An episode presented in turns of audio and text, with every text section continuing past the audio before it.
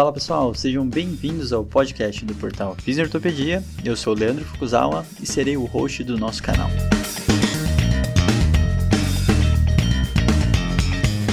Esse podcast tem como função ressignificar o papel do fisioterapeuta em tempos modernos.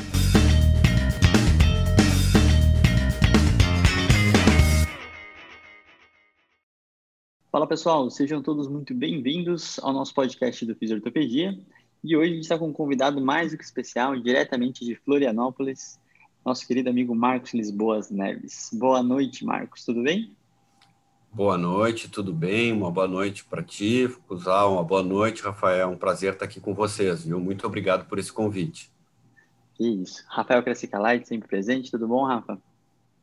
Tudo bom? É, bom dia, boa tarde, boa noite aí a todos que estão nos ouvindo. E é um prazer estar aqui também com o Marcos, falando um pouquinho de um assunto muito legal. Boa. Então a gente trouxe o Marcos para falar de um assunto que nós não entendemos, então por isso que a gente traz pessoas de fora.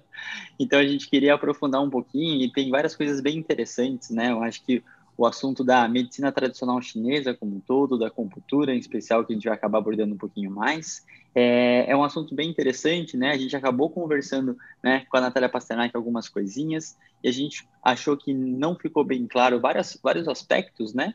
E a gente trouxe o Marcos hoje, uma pessoa muito né, uh, atualizada e realmente com grande experiência na prática clínica. E, Marcos, por favor, fala um pouquinho de você como fisioterapeuta e como que você chegou nesse mundo aí da medicina tradicional chinesa. Então, por favor. Perfeito. Bom, então, como já foi dito, eu sou fisioterapeuta. Eu me formei no Rio Grande do Sul, na Universidade Luterana do Brasil.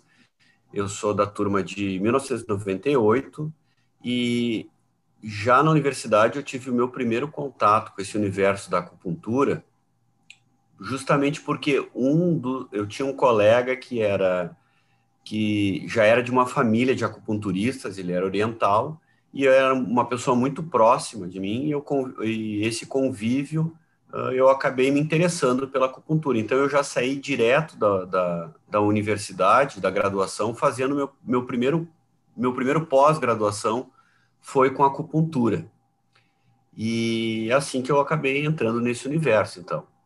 De lá para cá aconte aconteceram outras formações, como na verdade o meu interesse pra, pela acupuntura na universidade é porque eu já era voltado para essa linha mais de ortopedia, que é um que digamos é a realidade é o paciente é um paciente com, com dor, né?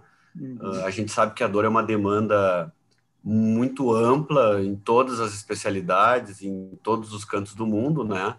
Mas uh, isso me levou para a acupuntura, para o universo de, da abordagem da acupuntura uh, no tratamento da dor, o que me levou adiante a fazer o meu segundo pós, que foi uma especialização em dor e medicina paliativa pela Universidade Federal do Rio Grande do Sul, Hospital de Clínicas de Porto Alegre, que lá também tinham disciplinas de acupuntura, porém não era essa acupuntura tradicional chinesa que eu aprendi na minha formação de pós-graduação e que, na verdade, a grande maioria dos fisioterapeutas e demais profissionais da saúde que fazem esse tipo de, de pós-graduação aprendem muito mais voltado para a acupuntura tradicional chinesa. Quando eu fiz minha espe especialização em dor, uh, é uma acupuntura, digamos assim, mais contemporânea, com fundamentos neurofisiológicos, e o que me despertou um conhecimento da, da neurociência e que me levou então a fazer mestrado em neurociências, no qual o meu objeto de pesquisa também foi com acupuntura e que eu dei sequência uh, no meu doutorado também pesquisando com acupuntura. Uh, o programa de pós-graduação que eu cursei tanto no mestrado e agora no doutorado é de neurobiologia da dor da inflamação num laboratório que ele já tem, digamos, tem tradição em pesquisar uh, esse, uh, essas práticas complementares, né? Uh, e inclusive a acupuntura, obviamente, já tem bastante publicação com a acupuntura. Legal. Mais ou menos isso. Muito bom, Marcos. E, e para quem não sabe, né, o Marcos é do mesmo laboratório que nosso querido amigo Léo Ávila, né, do arroba Doricoluna, e também do Marcelo Bra, né, são dois grandes nomes aí da fisioterapia e são, a gente acabou se conhecendo nesse, nesse meio tempo aí, né? Então, Marcos, também fala um pouquinho da sua rotina hoje, né? Eu sei que você tem uma parte de relação de pesquisa, a gente acabou de publicar o trial do, do doutorado do Léo, né? É, mas fala um pouquinho da sua rotina, experiência clínica e experiência acadêmica, como que tá, e principalmente suas linhas de pesquisa, mais especificamente, né? Ok. Bom, desde, desde a minha formação de 98, eu sempre mantive consultório privado, né, um consultório particular, uh, atendendo os pacientes uh, voltados assim para dor. Uh, paralelo a isso, eu montei um serviço ambulatório de acupuntura dentro de uma associação gaúcha, que é a Associação dos Policiais Civis do Rio Grande do Sul. E eu mantive esse ambulatório durante 16 anos, esse ambulatório existe até hoje, é um, é um, é um colega meu que, que digamos, está responsável por esse laboratório, que também tem, na verdade, tem uma linha de pesquisa com acupuntura, ele, ele fez o mestrado dele em fisiologia e doutorado em fisiologia, e tem contribuições até hoje, ele, ele mantém vínculo com laboratórios de pesquisa no Hospital de Clínicas, que publica bastante com acupuntura, Uh, inicialmente, uh, quem me apresentou, na verdade, o laboratório de neurobiologia da dor da inflamação foi o Marcelo.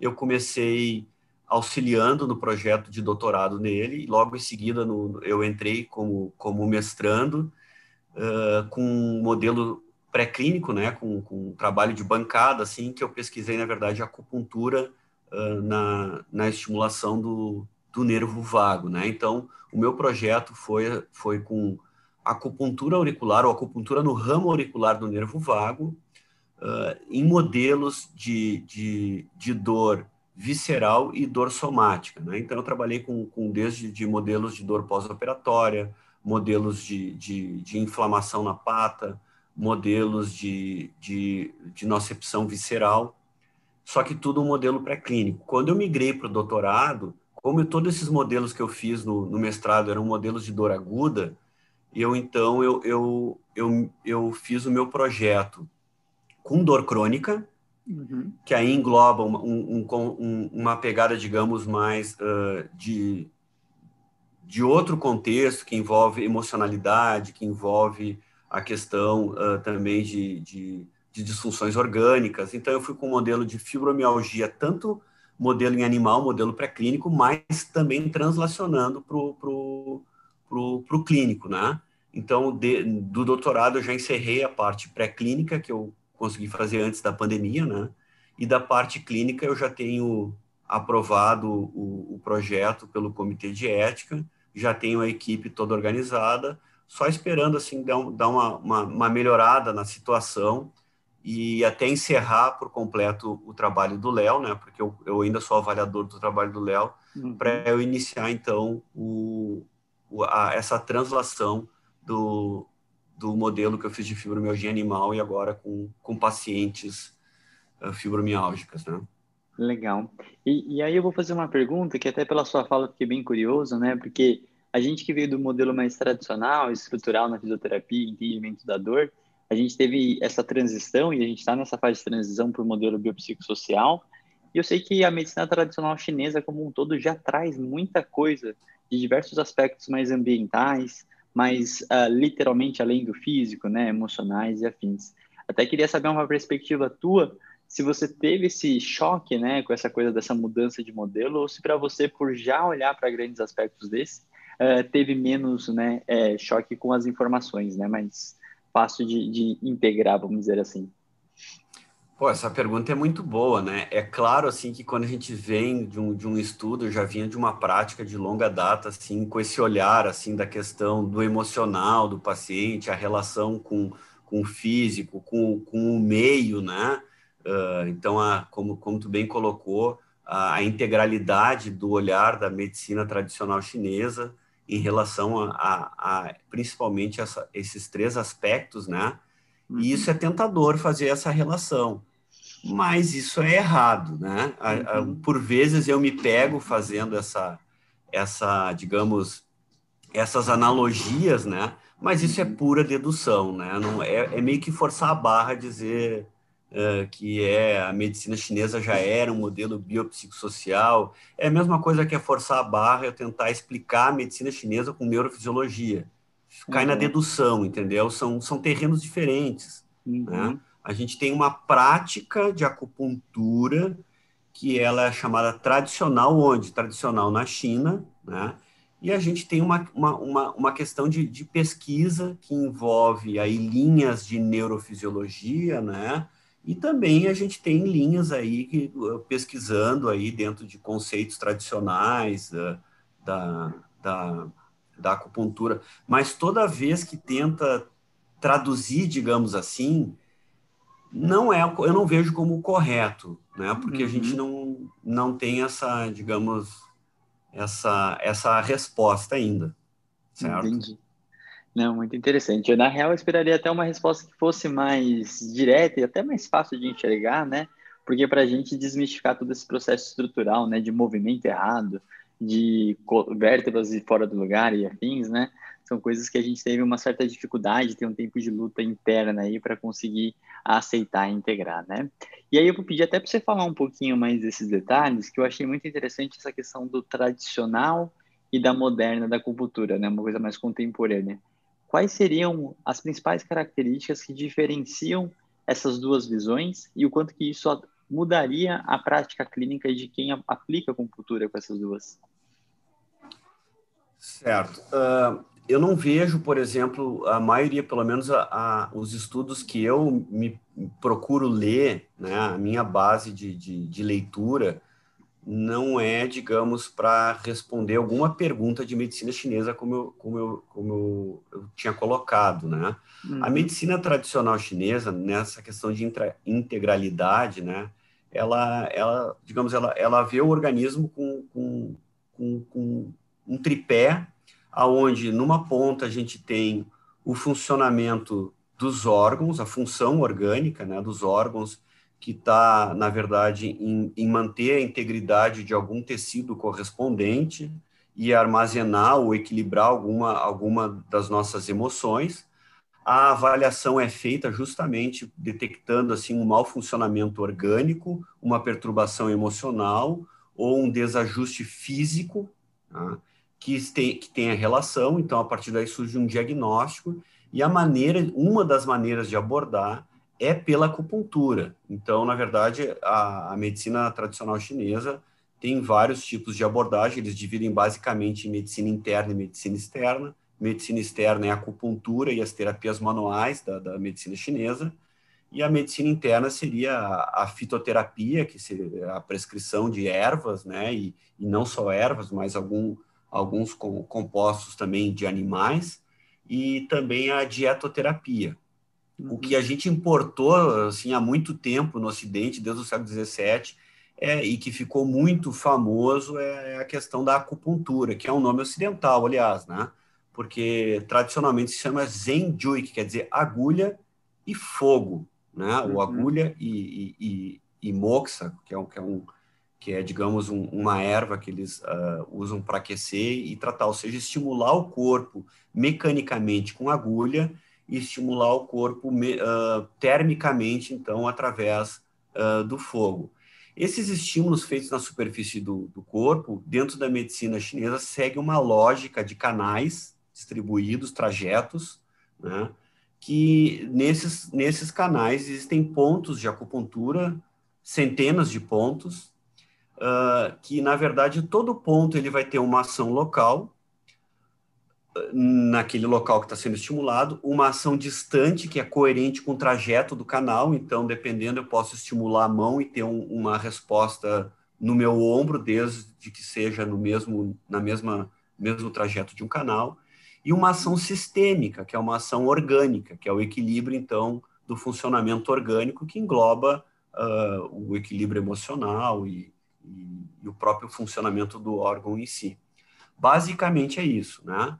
Uh, as teorias principais, então, são de, de digamos, de, de força de equilíbrio em oposição e colaboração, que é a primeira teoria do Yin Yang, né? Uhum. E a segunda teoria, então, é a teoria chamada teoria do sistema Zhang-Fu, que justamente é a função desses órgãos uh, e que, digamos, são fases são as fases do yin do yang, certo? Parece uma conversa assim meio complexa, né? Mas na verdade, se a gente for há uma série de tentativas de traduções de analogias dizendo que yin yang na verdade é o mesmo que o mecanismo simpático e parasimpático, né? que, como bem falou, a questão da emocionalidade do físico e do meio, né, é, é, se traduz o tal do psicossocial.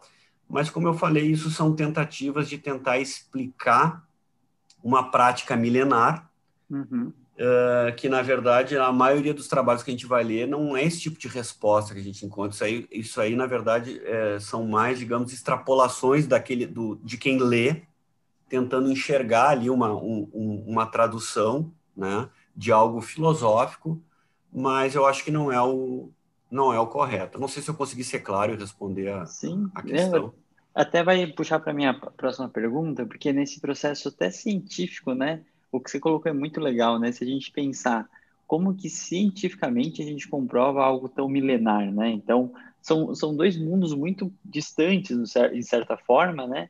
Que a forma que eu comprovaria que algo funciona ou deixa de funcionar dentro da parte de prática baseada em evidências, se a gente for pensar, né?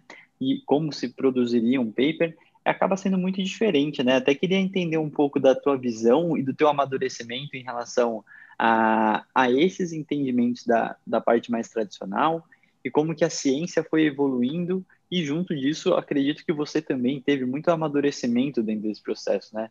Já que você teve esse contato desde 98, é, com certeza profissionalmente a gente evolui e a interpretação em relação à técnica mais ainda, né? Então, é, essa parte acho que seria bem legal você falar um pouco dessa, desses mundos caminha, tentando caminhar junto, assim como você falou, e a dificuldade de fazer uma pesquisa na área da medicina tradicional chinesa, da acupuntura e afins. Certo. Uh, primeiro, como eu vinha estava falando, né, existe uma, por exemplo, alguns aspectos é tentador pensar em conjunto, né? Uhum. Uh, fora citar por, citar, por exemplo, os canais que eu, que eu falei aqui, eles têm uma coerência bem próxima do, dos troncos nervosos, da, da, da, da distribuição, do, tanto dos nervos espinais como nervos cranianos, né? Muitos dos pontos de acupuntura, a grande maioria coincide com aqueles pontos uh, uh, miofaciais, aqueles pontos, a placa motora, né? A, a junção neuromuscular, o ventre muscular, né? Praticamente tem estudo que mostra que mais de 70% coincide com isso. Aqueles que não coincidem estão algum outro tipo de junção, como junção do pontos que estão sobre junção de, de tendão sobre, tendão com osso, do músculo com tendão, ou acima de forame ósseo, né? Bifurcação de, de, de, de, de ramo nervoso, né? tem, existe uma coerência anatômica e muitos dos estudos eles vão pra, pra, por esse viés aí, principalmente tentando explicar especificidade de ponto. Os primeiros estudos assim que, que, que mais robustos com acupuntura é da década de 60, década de 70, que justamente que começou também com a, com a descoberta dos opioides endógenos, né? Então tem muito estudo mostrando aí essa relação com a acupuntura com liberação de, de endorfinas, com liberação de monoaminas também. Uh, então, tem muito estudo focado com dor, certo?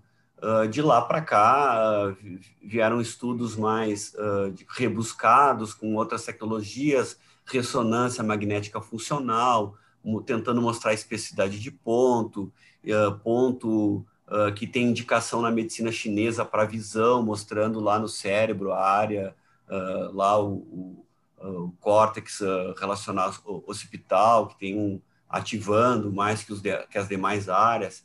Então, os estudos tentam, por um lado, buscar essa especificidade de ponto, né? Uh, tem estudo que, que mostra de, grandes diferenças de, de, de, de, grupo placebo com, com o grupo com o grupo intervenção.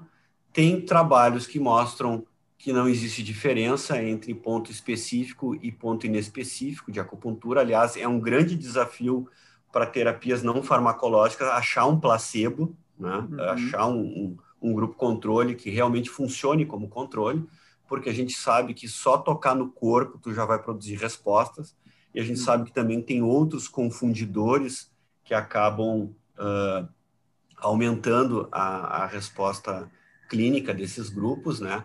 Mas tem também trabalho mostrando que não só o grupo intervenção com acupuntura, quando comparado com um grupo, uh, digamos, de tratamento uh, comumente usado ou do tratamento padrão, como, por exemplo, tem um trabalho que fala de uh, tratamento profilático para enxaqueca, que é um trabalho, se não me engano, é de 2019, e é um trabalho da, publicado na, na JAMA, eu acho, uhum. se não me engano, que mostrou que não só a acupuntura foi superior como profilaxia para enxaqueca superior ao tratamento convencional, como o próprio grupo placebo foi superior ao tratamento convencional. Tá? Então, de alguma forma, tu está estimulando um receptor, de alguma forma, está estimulando um, um, um, um efeito de um segmento, um efeito suprassegmentar no tronco encefálico, ou então tu está estimulando também áreas uh, no, no córtex uh, límbico que está produzindo respostas satisfatórias uh, em termos de, de modulação dessa questão, digamos, emocional do paciente que intervém muito nas respostas fisiológicas que a gente tem frente a qualquer mecanismo de equilíbrio do nosso corpo. Né? Hoje, só para vocês terem uma ideia assim, de tudo que já se publicou, o, o, grande aumento de publicações foi a partir da década de 60 e 70, como eu falei, uhum. são mais de, de 30 mil publicações com acupuntura. Obviamente que tem muita coisa de baixa qualidade, né? Uhum. Obviamente tem muita coisa que não se reproduz, né? Uh, mas uh, só esse ano, que não acabou ainda, obviamente, mas, uh, mas digamos até metade do ano, que eu te desculpe, que eu tinha feito esse levantamento até mais ou menos setembro, a gente tinha em 2020 1.252 publicações, que na verdade o ano passado foram 2.167 publicações com acupuntura, então provavelmente esse ano a gente vai exceder esse número de publicações. Tá? dessas publicações a gente vai encontrar estudos pré-clínicos aí, uh, tentando responder questões de potenciais mecanismos envolvidos. A gente vai, vai encontrar um grande número de estudos randomizados aí, controlados, e a gente vai encontrar também muita revisão sistemática. A gente tem 9 mil, mais de 9 mil revisões sistemáticas com acupuntura. Só esse ano tivemos 670, mais que o ano passado. Todo ano passado tivemos 650 revisões sistemáticas, né? Uh, existe um grande número delas que são revisão, revisões Cochrane, né? Uh, e algumas delas bastante favoráveis ao uso de acupuntura, como, por exemplo, para cefaleia, para enxaqueca e para dor crônica. Tá? Como eu te falei, uh, Leandro, eu, eu separo bastante o que é a minha pesquisa de neurociência com o que é a questão digamos, uh, de, de prática da acupuntura tradicional chinesa. Em nenhum momento da, da, dessas minha, minhas escolhas eu fui para tentar mudar a, a, prática da acupuntura tradicional, explicar alguma coisa da metodologia empregada, e sim uh, buscar perguntas dentro do, do que se propõe a própria ciência. Tá? Então, eu uhum. separo bastante o que é uma prática do que, que é do que a gente faz dentro do, dentro do laboratório. E talvez eu procure, uh, dentro da minha pesquisa, tanto é que eu nem usei pontos, eu usei estimulação de regiões, de um nervo que eu estou estimulando. Primeiro, para entender uh, os potenciais mecanismos envolvidos ou, ou quais, qual, quais, qual é a participação de alguns neurotransmissores, de alguns receptores, né? Para agora, num segundo momento, que eu já entendi mais ou menos como é que pode funcionar a coisa, para ver se realmente funciona. Então, eu separei em modelos, primeiro, primeiramente agudo, né?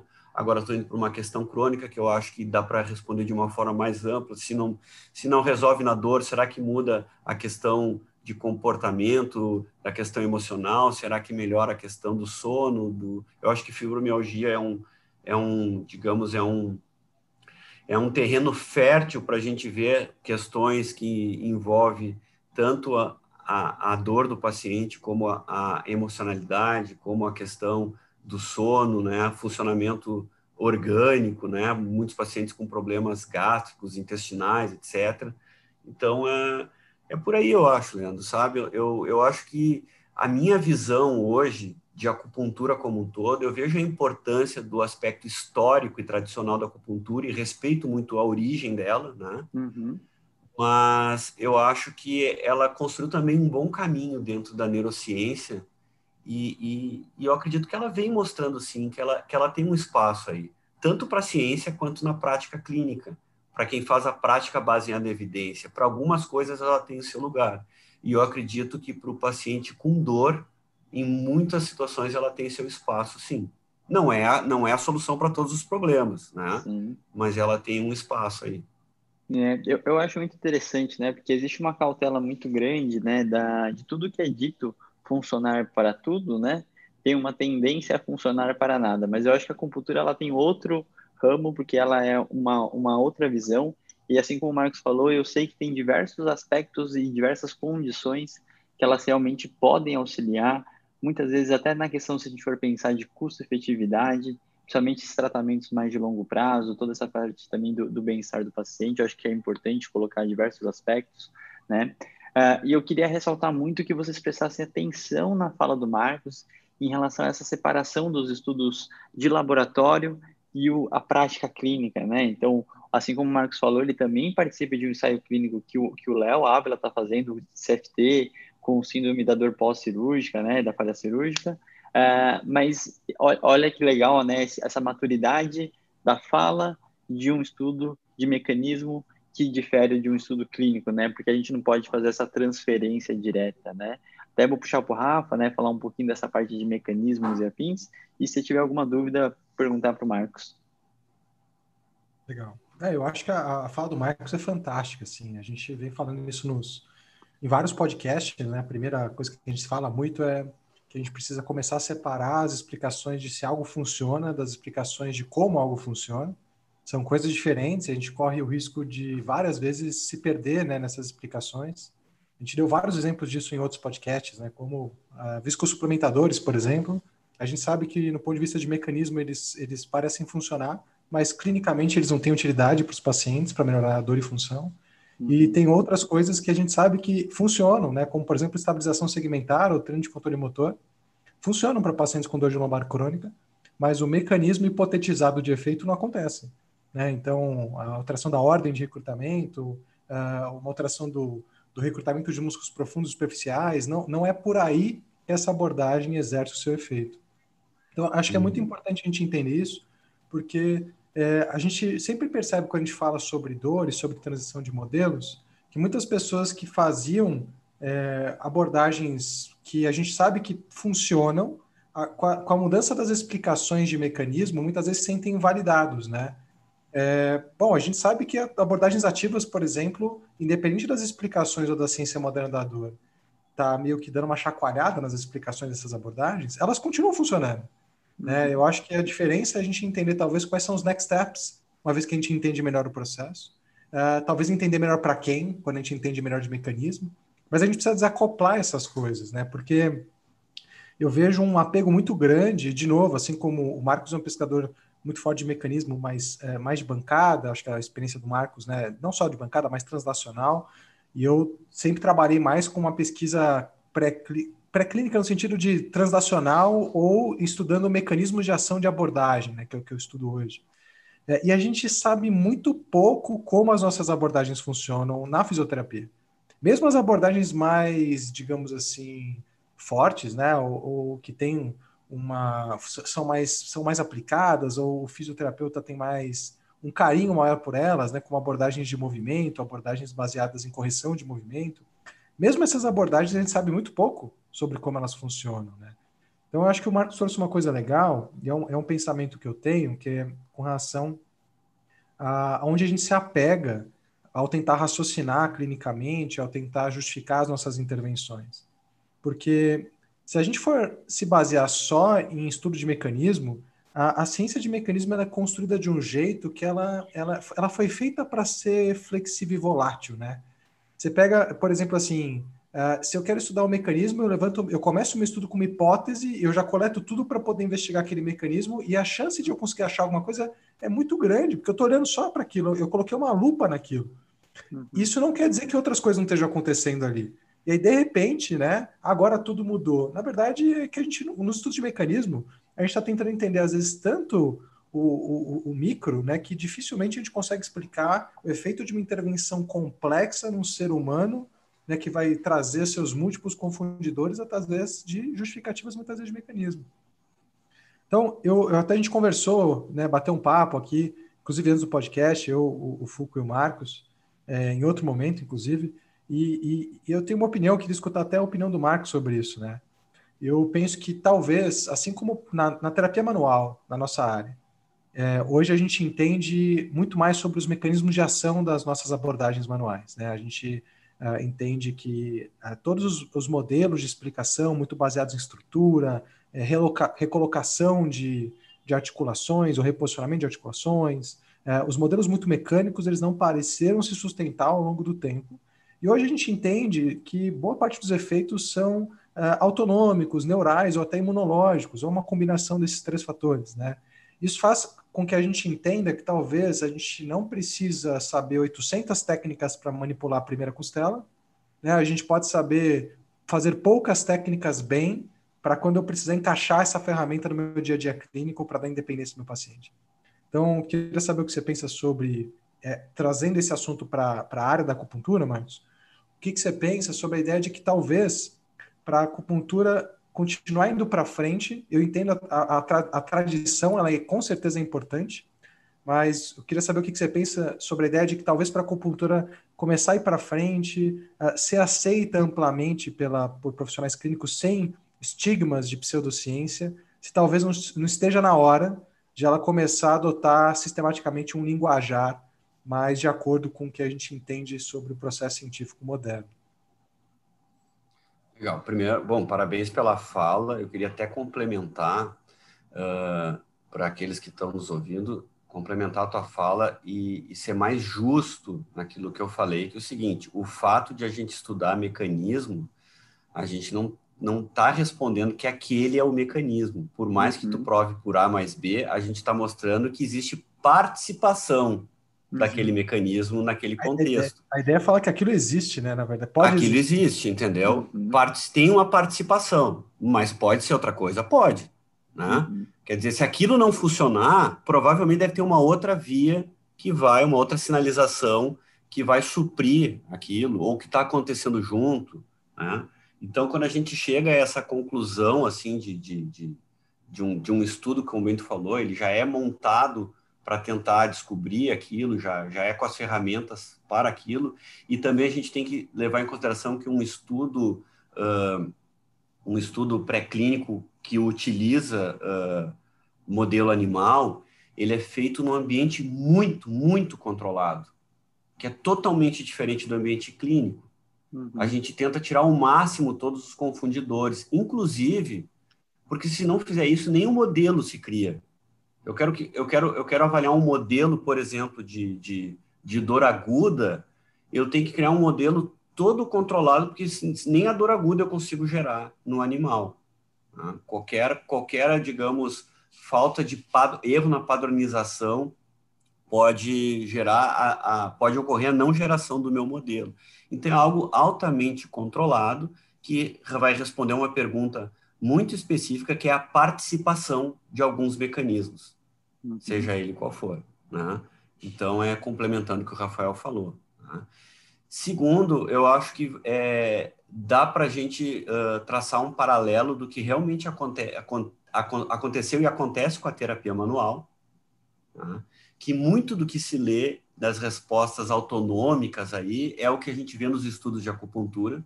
Eu já cansei de debater isso e falar isso, que às vezes a gente está mudando a ferramenta, mas a via é a mesma, ou é potencialmente a mesma, né? As explicações são muito parecidas, né? E fazem muito mais parte de um contexto de como a especificidade do que a gente está usando.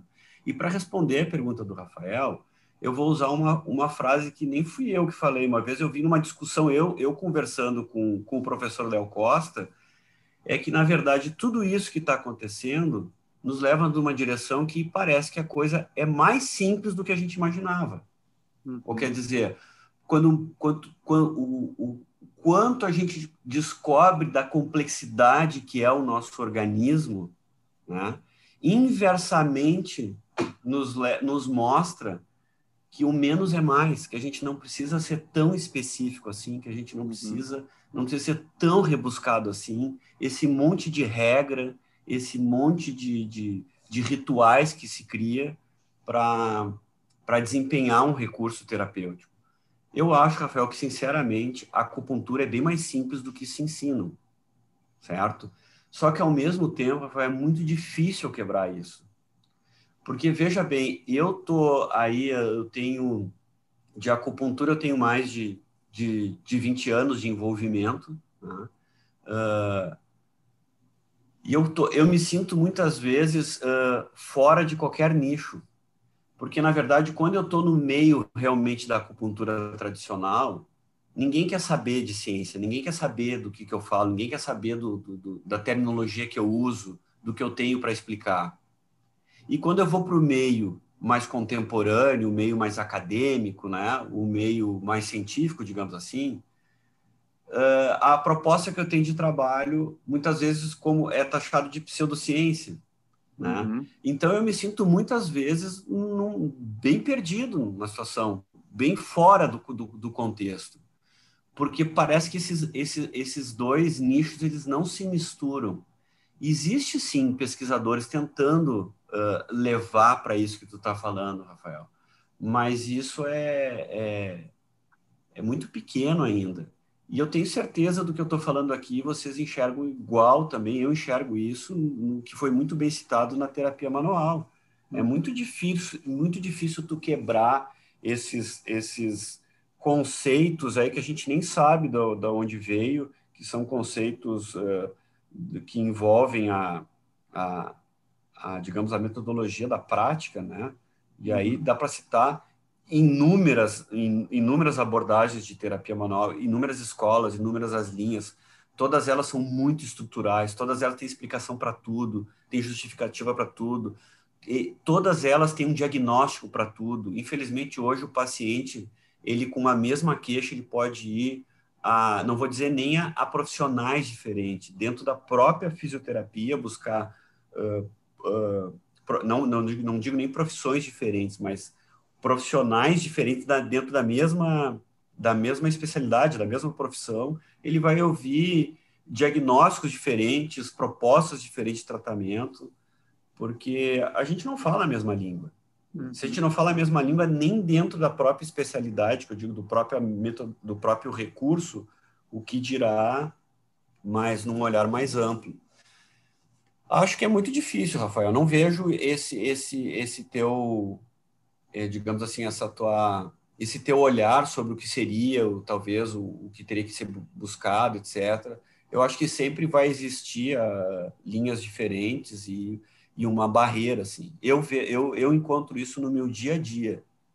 No meu dia a dia. Eu até me arrisco a dizer que eu, eu perdi muito também em mercado, como professor que eu sou também, desde os, desde os anos 2000, né?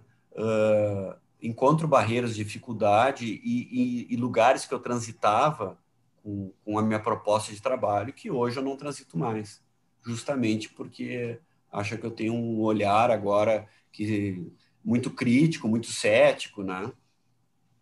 É, muito eu, Entende isso que eu estou falando? Não, e eu acho legal essa fala, Marcos, porque a gente pode dar várias analogias, né? Por exemplo, na uhum. terapia manual, eu acho que quando a gente começou, quando se criou uma sub-área chamada fisioterapia manipulativa ortopédica, foi como se colocasse uma barreira e falasse assim, olha, esse é o conjunto de técnicas que a gente consegue explicar através do, de mecanismos que podem ser passíveis de ser estudados pela ciência, né? É, então, aqui é um conjunto de técnicas que a gente sabe que elas têm alguma eficácia clínica e a gente sabe explicar um pouco do mecanismo. E eu vejo que, assim, é é, foi um processo que começou a fazer essa área talvez até ser mais incorporada com menos vieses. A gente pode dar exemplo de fora da nossa área, né? Por exemplo, coaching é uma área extremamente estigmatizada aqui no Brasil, extremamente estigmatizada. Mas quando você vai olhar a literatura de lifestyle medicine, você vê que dentre as abordagens mais evidenciadas para mudança de comportamento e estilo de vida está o coaching. Uhum. Uh, e aí existe, existe de novo né, uma diferença gigantesca entre uma abordagem funcionar e todo o discurso que é vendido atrás dela para fazer com que as pessoas consigam fazer um diagnóstico para tudo, é, um, propor uma abordagem especializada para tudo, né? Então, isso não é um problema da acupuntura, eu acho que é um problema da saúde, né? A gente discutiu isso no, recentemente aí na, no, no, webinar de ensinamento do quarto congresso, né? É, a profissão de saúde é a única profissão maluca aonde é, a gente tem uma taxa de erro de 40%, é ok, aceita, né? Qualquer outra uhum. área isso seria é, crime. Sim, exatamente. Eu propor um tratamento que eu não, na verdade eu tenho mais chance de não funcionar do que de funcionar, é no mínimo propaganda enganosa. Isso configura crime em qualquer outra área de prestação de serviço, inclusive, né? A área da saúde é a única área que parece que quando você bota um jaleco, qualquer explicação mirabolante, não importa onde você tire, ela é bem aceita. E, a gente está eu... vivendo isso agora. Né? Estamos, Bastante estamos claro, né? nesse momento, né?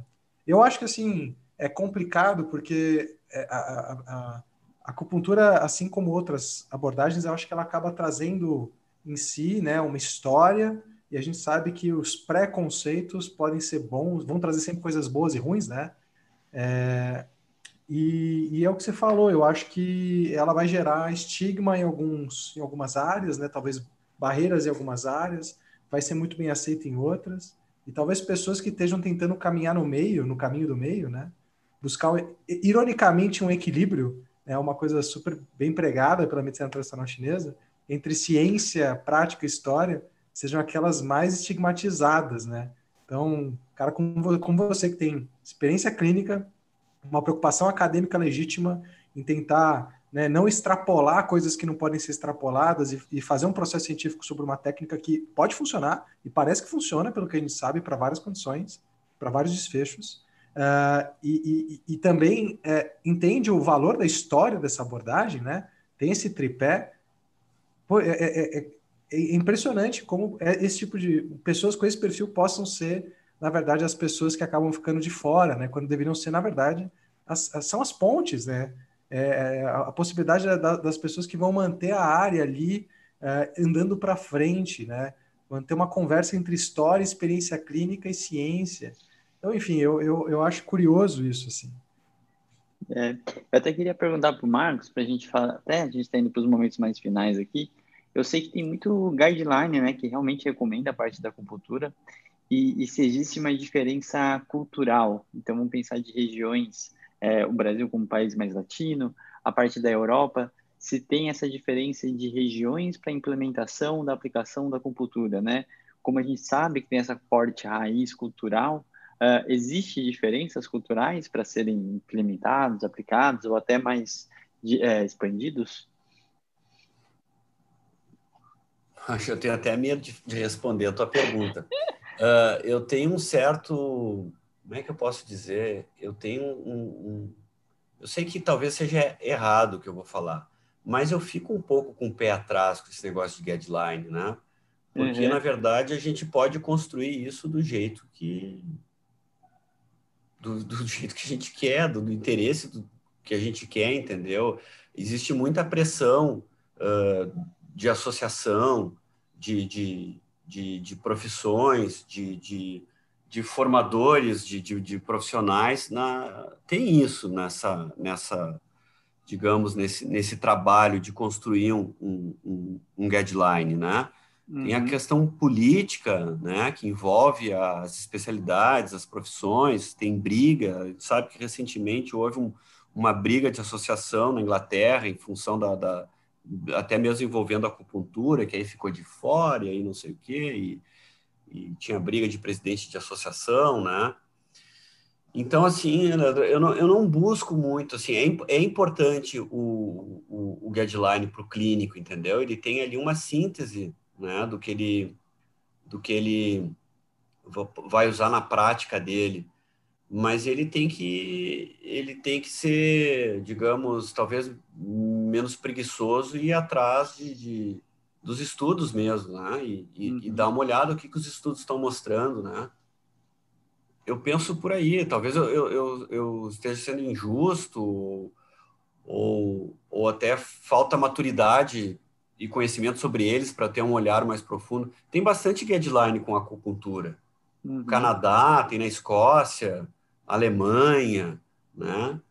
E aí realmente pode ter uma questão cultural envolvida. Sim. Então, eu, eu, eu... pode falar. Não, eu acho interessante porque na real os guidelines eles têm, vou falar de uma forma bem chula agora, ele tem uma grande tentativa de não ter um erro em massa, né? Então, a ideia de padronizar esse mínimo de intervenções pautadas em evidência acaba sendo uma das funções do guidelines, mas eu concordo total com o que o Marcos falou. Eu, particularmente, já participei de alguns consensos que depois viraram aqueles papers que são chamados de guidelines, né? Uh, E a gente sabe que é uma, é uma grande tentativa de organizar o que tem para a gente tentar caminhar mais ou menos no mesmo sentido, né? Uh, mas nada anula realmente o Marcos falou de tipo sentar a bunda, ler os ensaios e ver realmente o que é. tem que fazer aí, né? Então, eu acho essencial a fala, Marcos. Sinceramente, vocês não acham estranho, por exemplo, o guideline da NICE colocar que terapia manual ela, ela é indicada quando uma terapia passiva uh, conjunta com exercício físico e, e de repente a acupuntura fica de fora, né? Eu, eu achei no mínimo estranho, entendeu? Então, às vezes a gente não entende porque algumas coisas são indicadas e outras não. Uh, e eu só usei a terapia manual. Existem outros recursos que, que, que sou estranho ter indicação. Da onde vem essa tua evidência? Desse universo aqui, ó, de 36 mil estudos, de 32 mil estudos que eu citei em acupuntura, eu posso construir qualquer coisa para o bem ou para o mal da acupuntura. Sim. Vai depender do que, que eu estou selecionando para ler. Sim. Vai depender do que, do que, que eu tô do que, que eu estou buscando. E assim vale para várias intervenções. Uhum. Né? Vai depender da, da qualidade uh, desses estudos e, e, digamos, e, da, e, do, e do olhar crítico que eu estou tendo sobre esses estudos. Sim.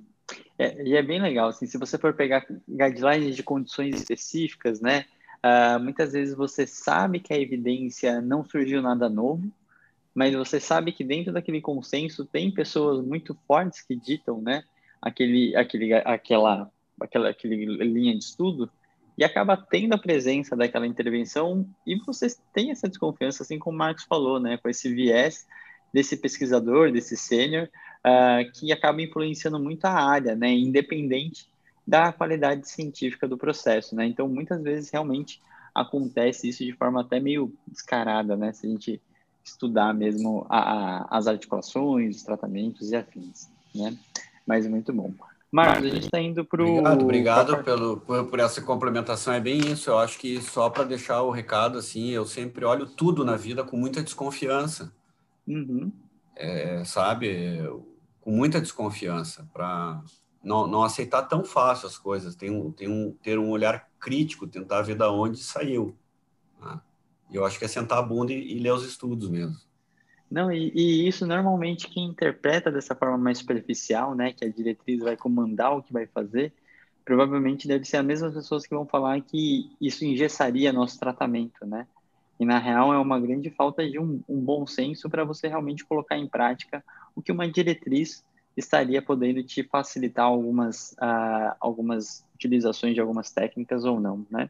Então, é, é, a, a diretriz não te dá o raciocínio clínico, ele te dá algumas intervenções que podem ser utilizadas, que estão mais pautadas em evidências, né? Então, existe essa cautela e uma minúcia uh, muito, muito específica, né?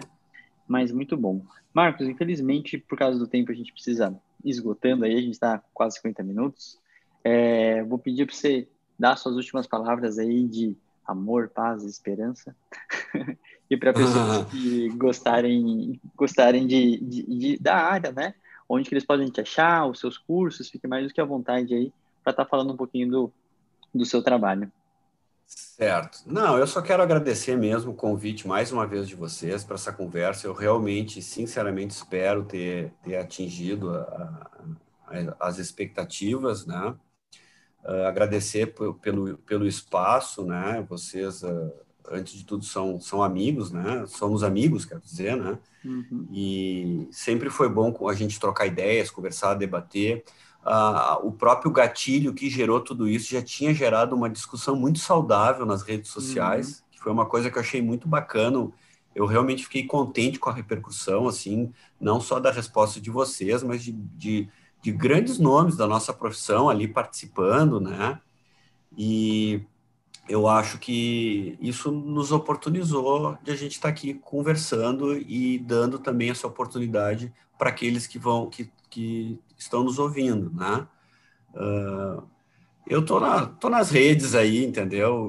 O meu nome ali, tô, tô tanto no Facebook quanto no, no, no Instagram. Eu não sou muito assíduo, entendeu? A, a essas, essas ferramentas, volta e meio eu apareço, não, não, não publico tanto, né?